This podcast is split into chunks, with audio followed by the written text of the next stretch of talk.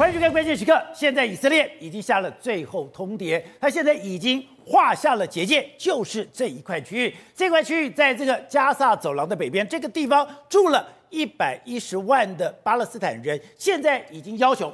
不只是这里面的一百一十万的巴勒斯坦人，包括联合国各个国家在里面的成员，你赶快给我离开！这个离开这个通牒，是不是代表说一个地面大屠杀即将展开？而在前一段时间，以色列已经对整个加沙走廊狂轰滥炸。我们看到这个画面，非常的一个惊悚。这个地方本来大楼林立，现在全部夷为平地，变成了一片废墟。不但一成片废墟，他们还讲说，如果这个战争没有结束的话，没有一个没有一个电源的开关，没有一个水龙头，没有一个粮食，没有一个天然气可以进到在这个里面，甚至还讲说，连这里的医院现在有传说说，很多的婴儿根本没有办法接生，因为在没水没电的情况下，很多人枉死。但即使是这个样子。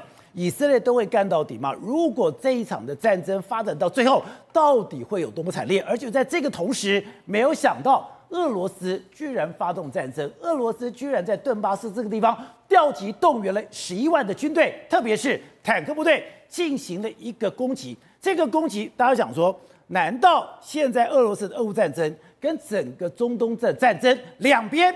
会连成一线吗？好，在这一段里面，资深媒体人张宇轩也加入我们的讨论。宇轩，你好，大家好。玉凤，我们来讲，现在以色列已经下了最后通牒了，已经划出这样的区域，这区域里面的一百一十万人，你要搞我离开，不离开会怎样？对，难道以色列真的敢？大开杀戒吗？对，宝杰哥，其实现在来讲已经开了杀戒了。在这个地方叫斯德洛特，已经还不是在这个我们讲的北部的加沙地区哦，在这个边境的地方呢，已经开始进行攻击了。你说以色列已经开始杀人了？对，你看到这个画面，其实就是很清楚的，边境的警察有锁定他之后呢，哎，这个人是哈马斯，边境警察锁定他之后，马上叫了部队来支援，把这个哈马斯的这个这个人呢、啊，直接击毙了。对，逼压之后呢，直接开枪。把他给击毙，所以呢，这告诉大家一件事情，就是说呢，不要把以色列的这个要求当成是耳边风，因为很多人跳出来讲，我要把这一百一十万人送去哪里？埃及已经封锁了边界了，你海上也封锁了，我要去哪里？一百一十万人很多哎，对，非常的多。但是呢，他们现在不管了，告诉你就是说我意思意思，告诉你说，你二十四小时你赶快撤离，不管怎么样，我们就是要杀了。那另外来讲的话，其实在另外这个画面，在树丛里面，他们也在树丛发现了有。哈马斯的人在那边挡，在挡的过程当中呢，竟然他们是用坦克车的一个快炮，直接你们有看过，竟然用坦克车的快炮来轰击这个树丛，这树丛里面有人，只是一个人，只是一个人，这就代表说以色列第一个，我的炮，我的炮弹的存量非常够；第二个，我非常火大。好，刚才讲到的，现在以色列已经大开杀戒了，已经杀无赦了。昨天也讲了，以色列的国防军现在对巴勒斯坦，特别是这个哈姆哈马斯。所有的禁令、所有的限制全部解除。那当然讲说，我现在在这个加沙走廊的北边，我画下了一个结界，但没有想到，在这个周边，其实这个结界已经开始了。对，他们现在这个禁令已经开始了，已经要求现在在周边，导播我们看那个画面，不管你是在人地面走的，你就算躲在树丛里面，你被以色列的国防军发现你是巴勒斯坦人，甚至你被怀疑说你是哈马斯成员，哎，现在立即隔壁，代表说。这个屠杀令已经展开了，对，屠杀令已经展开了，而且呢，他们对加沙地区呢，到目前为止六天已经轰了六千发的炮弹了。在过去美国打阿富汗战争呢，一整年打多少发？七千多发。人家以以色列呢，六天一个礼拜六天就打了六千多发。所以呢，在过去来讲的话，包括以色列来来夜袭加沙，然后炮击在整个海岸附近都开始来狂轰猛炸。为什么呢？因为他们地面部队准备要开进去了。对，在开进去之前呢，他们他们很怕说，巷战如果有个巨高点有狙击手的话，会不会以色列士兵会被打击到？所以呢，好，不管你白天也打，晚上也打，只要是高度超过三层楼的，就让你变成一楼，就让你变平地。所以呢，我就把你直接给轰炸掉。因为他们很害怕一件事情，就是说，如果真的进到加沙地区的话，要打巷战，会不会损伤太大？对。但是呢，只要把这些巷子。直接把它轰为平地，就没有巷子了，没有巷子就没有巷战，直接大军坦克就开进去。导播，我看，原来虽然这几天加沙走廊很多的讯息并没有出来，可是原来这六天的时间里面，整个以色列空军马不停蹄，而且是日夜兼程。刚刚讲每一段时间都有飞机起飞，每一段飞机起飞都是挂满炸弹，挂满炸弹了以后，六天的时间，整个轰炸了六千枚的一个炸弹，六千枚的炸弹是什么样的效果？刚刚讲到加沙走廊很多地方根本就已经被夷为平地，而且刚刚讲到现在哎。整个都已经满目疮痍，对，十室九空了。对，现在只要把它给炸掉之后呢，它就没有办法来藏，没有办法藏的话，他们这些坦克部队就可以开进去，地面部队就可以开进去。简单来说，他们就是要把加萨夷为平地，然后让他们回到中古世纪。所以呢，他们现在告诉大家说，不要跟我们讲人道，不要跟我们讲这些救援的事情。反正呢，我们不会给你电，我们也不会给你油，我们也不会给你水。所以现在整个加沙地方看起来就是这个样子，你根本没有机会继续在这个地方好好的生活下去。接下来，以色列的地面部队马上就要大军强入了。所以你说看，哎，旁边其实本来都是楼房，本来都有建筑物。现在很多的建筑物这样一排一排的都被摧毁了。对，他们只要一比较高的建筑物，他们就会怀疑说跟哈马斯有没有关系。现在他们宁愿打错，不愿意放错，不愿意放过。所以呢，你看到以色列的空军，他们现在来讲的话，过去来说，他们打这个地道就是用 JDAM 的这个导引的套件。哎，JDAM 钻地弹，钻地弹已经很厉害哦。但是它现在有二点零版本，它用 MK 八四的炸弹，这代表什么意思？炸下去地道之后呢，这个 MK 八四里面有非常非常多的碎片钢片，它可以炸飞出去，炸飞的的范围是多少？三百多公尺，它可以炸飞三百六十六公尺。为什么要叫你先走？为什么叫你一百一十万人？我不管你走不走得了，我先提醒你，因为这个炸弹炸下去之后，只要一颗下去，炸地钻地，然后呢，这个碎片可以散发到三百六十六公尺，所以应该讲不只是夷为平地，只要是人。处走过都会被这炸弹给杀掉，而且我们看到，哎，现在以色列的总统讲得更凶，对，他比这个所谓的这个纳台讲，我讲得还凶。他说我的国家正处于悲愤之中，然后呢，最后讲这是一场针对哈马斯的作战，漫长而且持久，基本上这也是对伊斯兰国的。持久战。对，现在来讲的话，我们知道说这是他的一个总统，他的总统这个说法呢，已经把它定掉了。这个不要讲说什么什么区域什么报复，这是一个持久战。甚至他在记者会上面的话，外国的媒体，包括英国的媒体，又问了说有没有人道的一个走廊，要让一百一十万人走，他直接 shut up，不要再讲了，不要再问了。他现在来说的话，这些东西呢，一度是打断提问，拒绝回答。他觉得说我们现在是战争的状态。有关于人道的事情，今天不讨论。好，导播，我们看，现在如果你就看到以色列空军里面，哎，他完全把他的战果给呈现出来。这些刚刚讲，导播看这个地方，整个街廓全部夷为平地。然后那个整个街廓，刚刚讲的这个人全部都被清除，整个大片面积全部都被摧毁。他们讲说，哎，我总共丢了六千发的炸弹，代表什么？我每三十秒，对，这一段时间过去的六天时间，每三十秒就有一次的。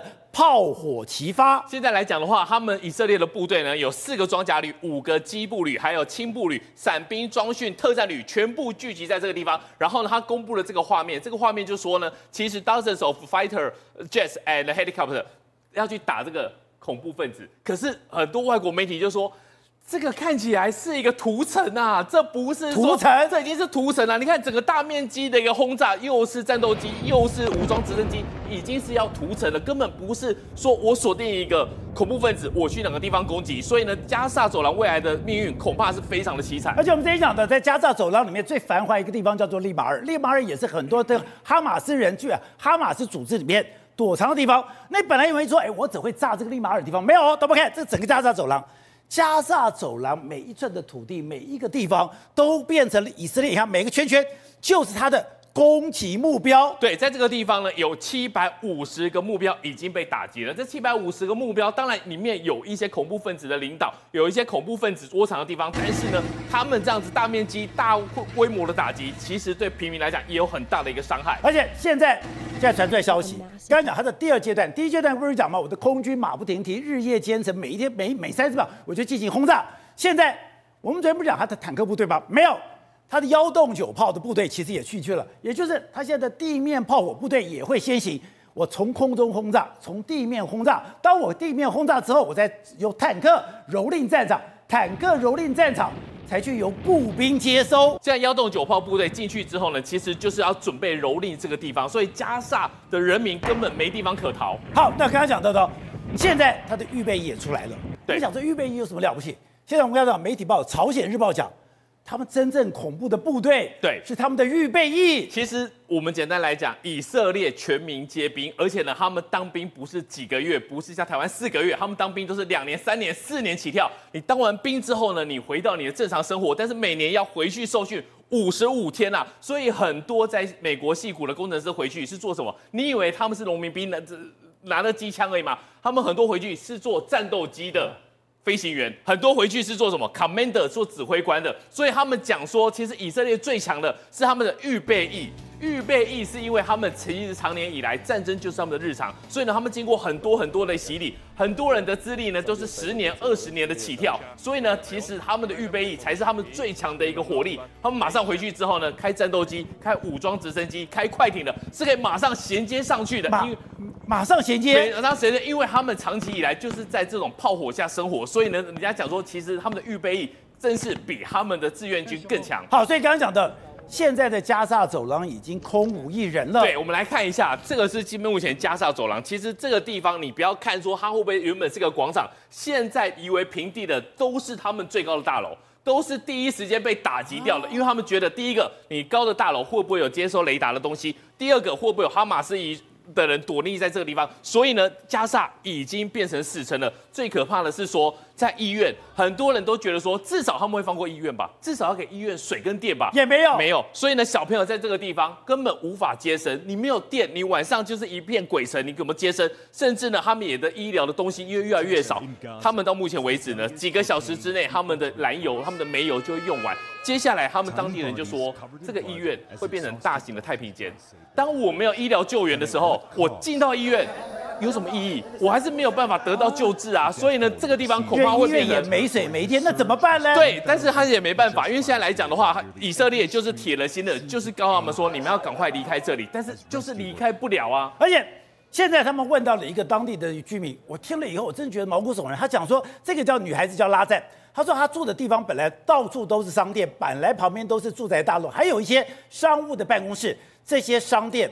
住在大楼、商务办公室现在都已经变成了灰烬，居完全无家可归。他说他住在港口旁边，都本来都是因为以感觉是一个安全的地方。他说没有，连半夜两点钟，半夜两点钟都说他们家的建筑物。一栋一栋被炸毁掉了。对，现在来讲的话，以色列的轰炸是不管白天不管晚上。那他住的这个地方呢，其实是在一个港口区。现在连以以色列连海面上也封锁了，所以呢，你根本就是走不路、退不步。在过去来讲的话，这个都是之前还有巷子，还有巷子，然后呢，杰比林斯的房子炸完之后呢，全部。夷为平地，因为我不想跟你打巷战，只要我把你夷为平地之后，没有巷子的话，我就可以用坦克来清理战场、蹂躏战场，最后一个一个解决他们。好，体会，这个大概人类以来有史以来，我觉得一个最残酷的战争，这是一个屠城战争吗？这一个的毁灭战争吗？现在刚刚讲的，我已经把加沙走廊这个区域里面划成是一个结界，这个地方是一个管制区，要求这中间的一百一十万人你给我离开，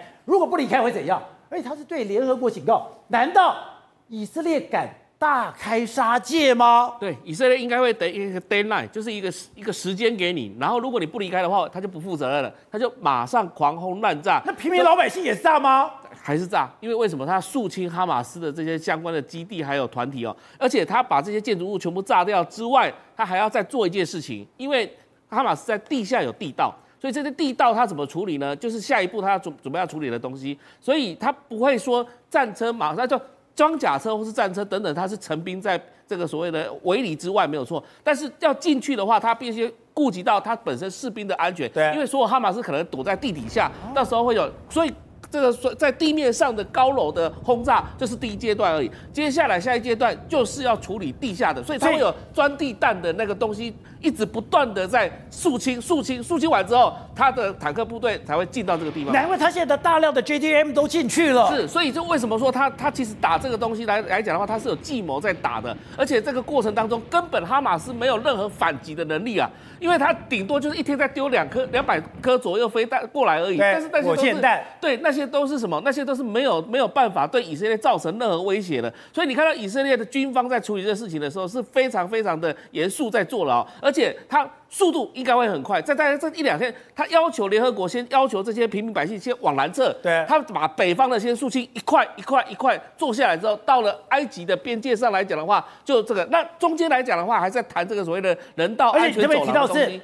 现在的福特号居然来了，哎，福特号很恐怖，你不是派一个航空母舰，你是派了美国现在最强的航空母舰，你现在是电子弹射装备的。第一个，你可以在最短的时间里面让你的飞机起降；第二个，就是你上面的配备是目前所有的航空母舰里面最好的。还不止如此，你连艾森豪带都来了，你说我就是压制其他地方不要轻举妄动，不要轻举妄动，连英国都会在备战。当英国、美国在这边真的压阵了以后。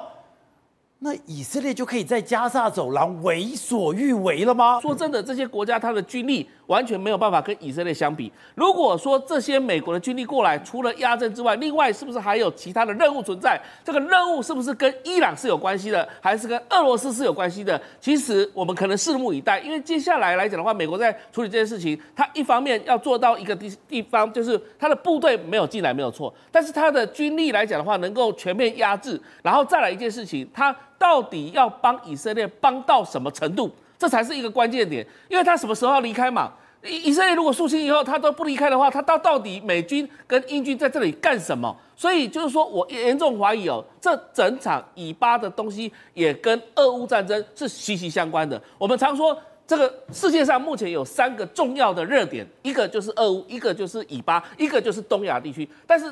同时间来看的话，在哈马斯目前来传出来哦，哈马斯的这个成员当中，手上竟然拿着。是北韩制的东西，北韩的北韩也出来。那当然，我们知道北韩跟伊朗关系都非常好，所以可能会从伊朗这边流过去的北韩的东西。但是北韩今天马上跳出来，他吓到，他说：“没有，你不要造谣，这东西不是我的。”北韩吓到了，对，这东西不是我的。为什么北韩会吓？因为北韩知道说，如果今天他蠢蠢欲动的话，可能美国也开始。因为为什么？雷根号从从昨天开始进行演习，演习五天，就在这个地方。雷根号也来了。然后南韩来讲的话，其实。所有南海现在新任的国防部长也要求政府说，马上立即解除，要说跟。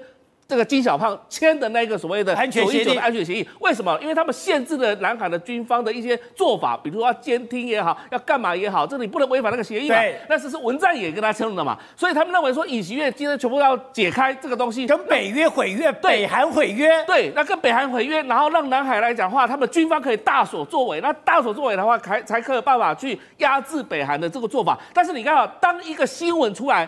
这个北韩就说你是造谣，你不要诬赖到我这边来，就代表说北韩也在皮皮剉，因为这件事情可能会三个地方同时联动，三个地方同时联动的时候，就会产生说是不是借这个机会顺便把金小胖端掉？但是问题是金小胖他说，其实我没有跟大家打架，我最重要是把我政权保住就可以了，其他都好谈。所以现在来讲的话，大家看这整个三个地方的联动跟发展。好，瑞德，刚才我们这一次动了很多的 JDA，我想这 JDA 这个所谓的钻地带有这么厉害吗？当然我们知道。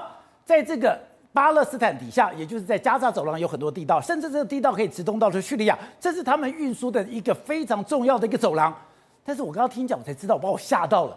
他要去杀他一个恐怖分子，应该讲杀这个哈马斯的一个重要领导人。他的上面有五层楼，下面他住在底下的刚刚讲的三十公尺的地方，以色列还是可以用他的 JDM，也是可以用他这炸这个钻地弹，将他整个家族。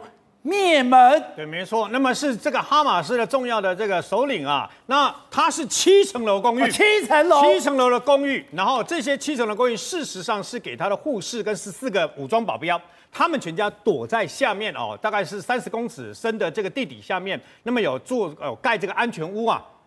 旁边还有四通八达，往七个另外七个疏散地点去。他的意思就是要躲开以色列的这个轰炸嘛，我照样把你炸掉。你就知道以色列的意意思就是，我如果要达成的暗杀，我没有达不到的。宝杰，我跟你讲，地以色列的地面部队一定攻进去。你知道为什么吗？就在今天接近傍晚的时候，那么哈马斯又向以色列发射了几百枚的火箭。我问你哦。我已经跟你警告了，已经叫你一百一十五万的那个巴勒斯坦人给我离撤离，你还故意在这个时候挑衅，而且呢，那么啊、呃，哈马斯呢，事实上还广播广播要求所有的巴勒斯坦人啊，在加沙走廊不要离开，不要相信以色列即将入侵的这个等于说谣言，然后以色列是纸老虎，所以你们现在全部都要只要乖乖的在家里面不要离开。结果就在这个时候呢，那么他又发射了几百枚火箭，直接射向以色列。我问你，以色列是可忍也，孰不可忍也？我怎么可能放过你？所以呢，刚刚不是讲说以色列要求一百一十五一万一百一十万的这个巴勒斯坦离开之外，联合国的维安人员也要离开嘛？联合国发表这个等于说正式的说法，说痛斥以色列不可以让我离开，但以色列不管，你不离开他，不离开那反正我就攻进去了，我就一定直接攻进去。啊，哈马斯现在可能有点惧怕，你知道为什么这样讲吗？因为哈马斯刚刚发表最新的谈话，他们不是之前威胁吗？以色列敢跟我空袭的话呢，杀俘虏杀嘛，杀人质。你空袭一次，我杀一次。结果没想到以色列空袭了一千多个目标啊！那哈马斯又扬言说，我一个小时杀一次。请问你，你有没有看到哈马斯杀人质啊？没有。以哈马斯刚刚透过国际的这个管道呢，媒体管道发表，我们在过去二十四小时。总共被我们俘虏的以色列跟外国的人质有十五个人死亡，但是没有一个是我们哈马斯所杀的。这十五个人都是因为以色列空袭，所以造成他们死亡的。他撇清关系。我问你，他为什么要这样撇清？进京不是画个大细声，进京不是讲，如果以色列在空袭的话，我一个小时就杀一个人质嘛。结果现在说，哎，没有没有没有。这一百五十个人被我们俘虏的人质有十五个是被以色列以色列空袭给杀的哦。党不是挖台。对，他为什么会有这样的一个改变？我跟你讲，全部加起来在加沙走廊的哈马斯成员不过区区两万多个人嘛。然后现在整个哈马斯呃整个哈马斯掌控下的这个加沙走廊啊，有两百三十七万的这个巴勒斯坦人。我刚刚拍天，把这两万个哈马斯扣掉，还有两百三十五万个人呐、啊。现在怎么办？就在今天，就在今天。正式中断了所有的医药，全部用完了。我跟你讲哦，你现在被以色列断水、断电、断粮，对不对？现在连医药全部都没了，药都没有了。然后限你二十四小时，即将届满，时间即将届满。以色列，我有给你人道精神哦，我有请你让你们先离开哦。你们不走，你不能怪我以色列啊！我现在就杀就冲进去了。他敢这样杀吗？你知道以色列已经掌控，我刚刚不是说，那么他呃，以色列已经轰炸了一千多次了吗？对，事实上他们总共掌握了哈马斯集团在这个加萨走廊三千六百个据点，全部掌握住。而且呢，哈马斯他呃用什么方法？他现在把这一百五十几个人啊，可能哦包呃可能这个等于说另外十五个已经被号称空袭被以色列空袭死亡的这些人呢，赶快分散到这个加萨走廊的各区。他故意放到各区，然后就说：你们如果炸的话，以色列进来，你可能会杀到自己人哦。用这种方式，我告诉你，你用这种方式对以色列是没用的。为什么呢？在第一时间之内，当他的坦克跟结集结的三十六万大军还没有进去的时候，他的第十三突击队就进去了。第十三突击队就进去了以后呢，不是那个副指挥官被他俘虏了吗？对。然后呢，紧接着你看这个第十三突击队，我在本节目上面讲过。那么第十三突击队呢，在全世界跟两大特种部队齐名，一个就是海豹部队，一个就是英国的 SAS。那你知不知道这几年来，那么第十三突击突击队呢，他跟谁一起受训？他就跟海豹突击队一起受训。所以呢，他的呃不一起受训，你会说那他的这个整个动能，我跟你讲，我们一般在台湾服兵役，像我特战部队不是两年吗？对，你知道第十三突击队他的训练过程不是他服役，是训练过程就是一年八个月。我跟他听点关于训练过程是一年八个月，跟我当兵时间差不多了。为了令体啊，他要训练一年八个月以后才能出师正式成为第十三突击队的一有一份子嘛。然后他是少数少数之前那么训练完毕了以后用 AK 四十七，哎，你不是说 AK 四十七是怎么会是以色列式的吗？因为他们一开始在实施的时候，他要让你这个巴勒斯坦的哈马斯搞不清楚他到底是以色列人还是你们自己人。为什么？因为哈马斯都用 AK 四十七。以色列他用这个，等于这个不是部队，他用 A。我问你啊，猝不及防看到一个 AK 四十七，你是会误以为是自己人？对，你在那个突然间愣住的过程当中，直接就把他给干掉了。然后他的大腿上面另外绑着全世界。宝杰，你知道有一种枪是以色列人发明的？我们台湾的军警方啊用了好几十年，乌兹冲锋枪。也就是他们发明的。现在乌兹冲锋枪因为有一些问题，所以哦，乌兹冲锋枪现在大部分都封存。但是他们的大腿上第十三突击队大腿上绑着小乌兹为乌兹，这个经过改良后的这个冲锋枪，它像手枪一样大小，也可以绑在大腿上面。但是它一旦拿起来以后，它就像冲锋枪一样，为什么？可以连发，是连发三十三发子弹，啪啪啪就扫出去了。而且它的它直接用九厘米的子弹，所以你就知道第十三突击队出去以后，第第一波出去马上救回两百五十个人质，连你哈马斯的副指挥官一起抓回来。那你想想看，大军三十几万大军一起推动的话。你两万区区两万名的哈马斯的这个相关的军事人员，你们这些你们五千多发火箭呐、你爽一天是没有错。可是当你遇到像这个以色列这样强大的这个战力的时候，我问你，你除了逃，你还能作何感想？作何打算呢？好，我看刚刚讲的世界是一盘棋，这个东西环环相扣。现在不是说我要发动攻击吗？发动攻击之后。我怎么去炸叙利亚的两个机场呢？宝杰哥，你要知道，三十六计大家都知道走为上策，但三十六计第二计叫围魏救赵。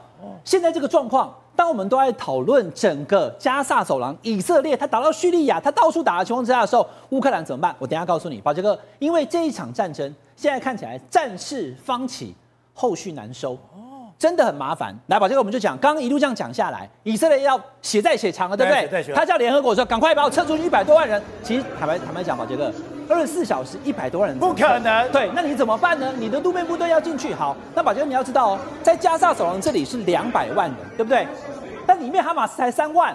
他混在这个人民当中，你怎么办呢？所以哈马斯叫你不要走啊！那你要对，那你不要走其间之一，那你以色列怎么清除哈马斯？所以说后续难收，他可能会很很久的一场战争。第二个，因为在这一场战争的当当当时一开始，哈马斯轰炸以色列五千个炮弹的同时，其实当时这个这个黎巴嫩也有打这个以色列，所以他现在讲说，当时为什么黎巴嫩也可以打呢？是不是有谁提供了？伊朗有没有提供弹药呢？他们在看这个过程当中呢，以色列判断。其实从叙利亚的大马士革的机场，可能提供的，包含连哈马斯的他的这些武器，都是从那边来的。所以，大马士革、阿勒颇两个机场都被空袭了。你要知道哦，他现在目前打，我看外电消息，这两个机场被空袭。可是以色列他基本上应该跟美国也打过招呼，跟联合国也打过招呼，他打的是跑道。他把这个跑道给截断以后，你不能再运补了。他不是去打人啊，所以这两个叙利亚机场，他现在把它封锁起来，先断你后续的补给。然后呢，然后你整个过程当中，他开始进行攻击的时候，现在大家看到啊，这个是黎巴嫩讲的，黎巴嫩政治长讲说，哎，你怎么可以使用白磷弹啊？以色列用白磷弹了，使用白磷弹，他有个影片非常清楚，在网络上看到，我也看到那影片看半天了。打在天空上的时候，宝剑你看，它整个从夜空上散下来，对，白磷弹高温易燃，而且它会伤害每个人的呼吸道。那这个基本上是联合国禁用的。可是呢，现在这个影片我不是难辨真假了哈。这个叙利亚这个真真主黎巴嫩的真主党讲说，这个是以色列这样的武器。好，那你要知道，我刚刚讲这边你很难能够收尾，可是美国有动作啦。美国说我们要支持以色列啊，美国还出动了两艘的航空母舰，对不对？那这种时候，我刚刚讲的围魏救赵，当你的战事在以色列在加沙走廊的时候，宝杰哥，大家都忘了还有乌克兰呐、啊，乌克兰现在怎么样呢？宝杰哥还真厉害，三天之前，俄罗斯直接集结了十一万的大军。他直接猛攻阿夫迪夫卡，对，他猛攻阿夫迪夫卡也是一样。哎，你刚刚讲那个白磷弹，他这边也使用很多的这个武器。你说俄罗斯也用白磷弹？俄罗斯现在不，乌克兰也指控俄罗斯用白磷弹。乌克兰说：“你看，你们也用啊，你们用一些相关这些武器有没有？用燃烧弹在攻击我们的阵地。所以呢，现在乌克兰其实说实在的，打了这段期间以后，十一万的大军，他直接去轰炸这个乌东的这个顿巴斯的地区。那当然啦，美国被问到这个问题说，你们怎么办？你要放弃乌克兰吗？美国国防部长奥斯汀讲说，没有没有，我们还另外这边两亿美元的这个经费去支援乌克兰。可是你要知道，现在全世界关注的都是在这个以色列跟这个加沙走廊，所以乌克兰的这几天。”反而俄罗斯的这个攻击的动作加大，那他们怎么办呢？他们只能撑住，没有其他办法。好，所以董事长，你常讲世界是一盘棋，这盘棋串起来了吗？现在巴明明在说以巴这之间的战争，怎么俄乌？哎，你怎么可以只能在短短时间里面调集了十一万大军，而且是坦克大军进行突击嘞？对啊，这个事情啊、哦，曾经美国人曾经讲过，他们有能力同时在世界上打两场。两场战争，大型的战争，区域性的战争了。那今天被检验这个事情嘛？你俄乌，你现在看看，你现在就是俄罗斯就喘一口气了嘛，喘一口气开始开始积极的反攻啊。呃，怎么调动十一万大军呢？这多大的一个数量？而我们都没有人注意到这个事情，它已经发生了。所以这个情况下，对乌俄乌战场一定会产生一个结构性的改变。这是第一，这是第一个。所以你看看，他只用了五千颗的这个所的的这个呃火箭火箭弹，用了五千颗的火箭弹，在以色列的伤亡才一千多个人，然后就立刻把俄乌战场的情情势改变。这个多厉害的一个一个做法，就是一个完全非常典型而且成功的不对称的作战。所以你说俄罗斯早就知道了这个哈马斯会有这样的动作，而且他们中间搞不好有一个神秘串联。他当然是这个一定是俄罗斯事先知道嘛，因为那么大部队的运作运大部队的运动来讲的话，没有时间上他准备上还有后援，包括他的这些粮食啦、补给啦等等一大堆啊。那么大的部队运作，我们没有人知道他已经开始干了，干了三天了，对不对？所以这整个事情就是一盘棋，而且这个东西里面关键的关键的国家在哪里？这一看就知道，中东的关键的国家就是俄罗斯的小弟嘛，伊朗，伊朗嘛，伊朗扮演着主导角色。为什么今天以色列去轰、去轰炸、去空袭叙利亚的两个机场？对，那个机场就是伊朗将来要运用运送军火的这个中转。就是一个一个中间的一个转一个一个转介的一个转运站，转介转运站。那这个转运站就是关键的转运站，所以它轰炸这个机场的目标是干什么？它也在统计，因为以色列也在统计说，你到底你现在你现在巴勒斯坦这个哈马斯还有多少的武器跟弹药？他也算到你可能的，他攻打进去的时候，他可能会面临到什么样的一个什么样的反击挑战？对，对不对？所以要切断他的后勤。所以这个两个机场就是哈马斯的后勤的补给的重要转运站嘛。那转运站的基地来源来源头是哪里的？当然是伊朗嘛。所以他今天我们可以用这来推断一件什么事情呢？他轰炸这个在机场，你认为他轰炸完了，他 F 十六把它轰炸完，炸弹轰的嘛？轰炸完然后几天就可以修好了。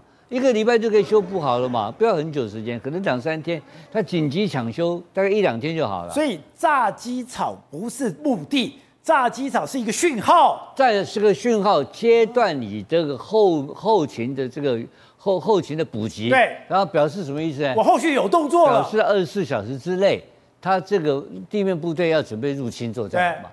地面部队的侵入作战就是在这个机场的修复时间这个期限内开始的动作嘛。那就这个才有意义的事情嘛，所以我们看看今天晚上、明天这个短短短二十四呃这个这个几十个小时时间，应该以色列的地面部队要展开这个所谓的清剿动作。所以说伊朗一定会动哎，不然伊朗这个面子里子都没了。所以福特号在外面压阵有没有道理嘛？你只要敢动，福特号就可以开始开产生就空袭了嘛。对，所以它的空中的驰援部队就开始去开始会开始会动作嘛。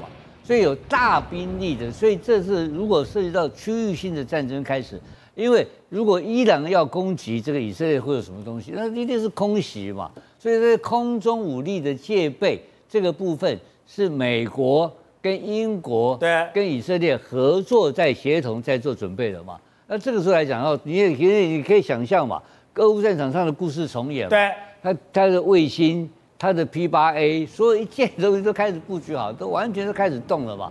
但是这个所谓的这些这些哈马斯是什么？哈马斯是游击队，对，哈马斯游击队，他会有采取一个是躲藏的动作，他一定会被人，他这整个的军事方式是属于民兵的方式，对，会躲藏，他会躲藏起来，他是用不对称的作战的方式，甚至于还有一个会会渗透会蔓延。什么叫圣罗曼？今天有一个哈马斯的一个领袖人物，在全世界跟阿拉伯人发表宣言。他说什么？这个是我们要用灵魂作战救阿拉伯的时候了。什么叫灵魂？他把阿拉伯扯进来。灵魂什么意思啊？就是人肉炸弹开始了，汽车炸弹开始了，任何破坏动作都开始了。圣战开始了。就是圣战的开始，就是恐怖主义。而且昨天到今天，我一直看欧洲所有的重要这几个。欧美主要媒体在做一件什么事情，你知道吗？都要问一个问题啦，就哈马斯拿来跟 ISIS 比较，这两个比较起来，他们的相同之处有多高？结果他们得到一个结果，我听起来这一大堆评论员呢、啊，专家啊，中东的专家在评论了，这些都是些白，这些中东的这些英国啦、德国的各方面，好，他们基本上跟 IS 跟 ISIS 一模一样，换言之讲，他会用恐怖攻击嘛？他恐怖袭击这个事情，所以昨天的《纽约时报》就写了有一篇文章嘛，在评在评论世界上有四个坏人嘛。这四个坏人，第一个当然是普丁啦，当然美国人最讨厌习近平，习近平是其中之一的。然后第三个人是谁呢？是拉谭雅胡。拉谭雅胡。拉谭雅胡。第四个是谁呢？第四个是川普。这这四个人自以为是，把他们国家毁掉。那拉谭雅胡的这是一个非常右翼的极端的犹太主义者，他一定会用学习阿拉伯人的概念来处理这个战争，所以这个事情会非常非常的惨烈的事情会开始。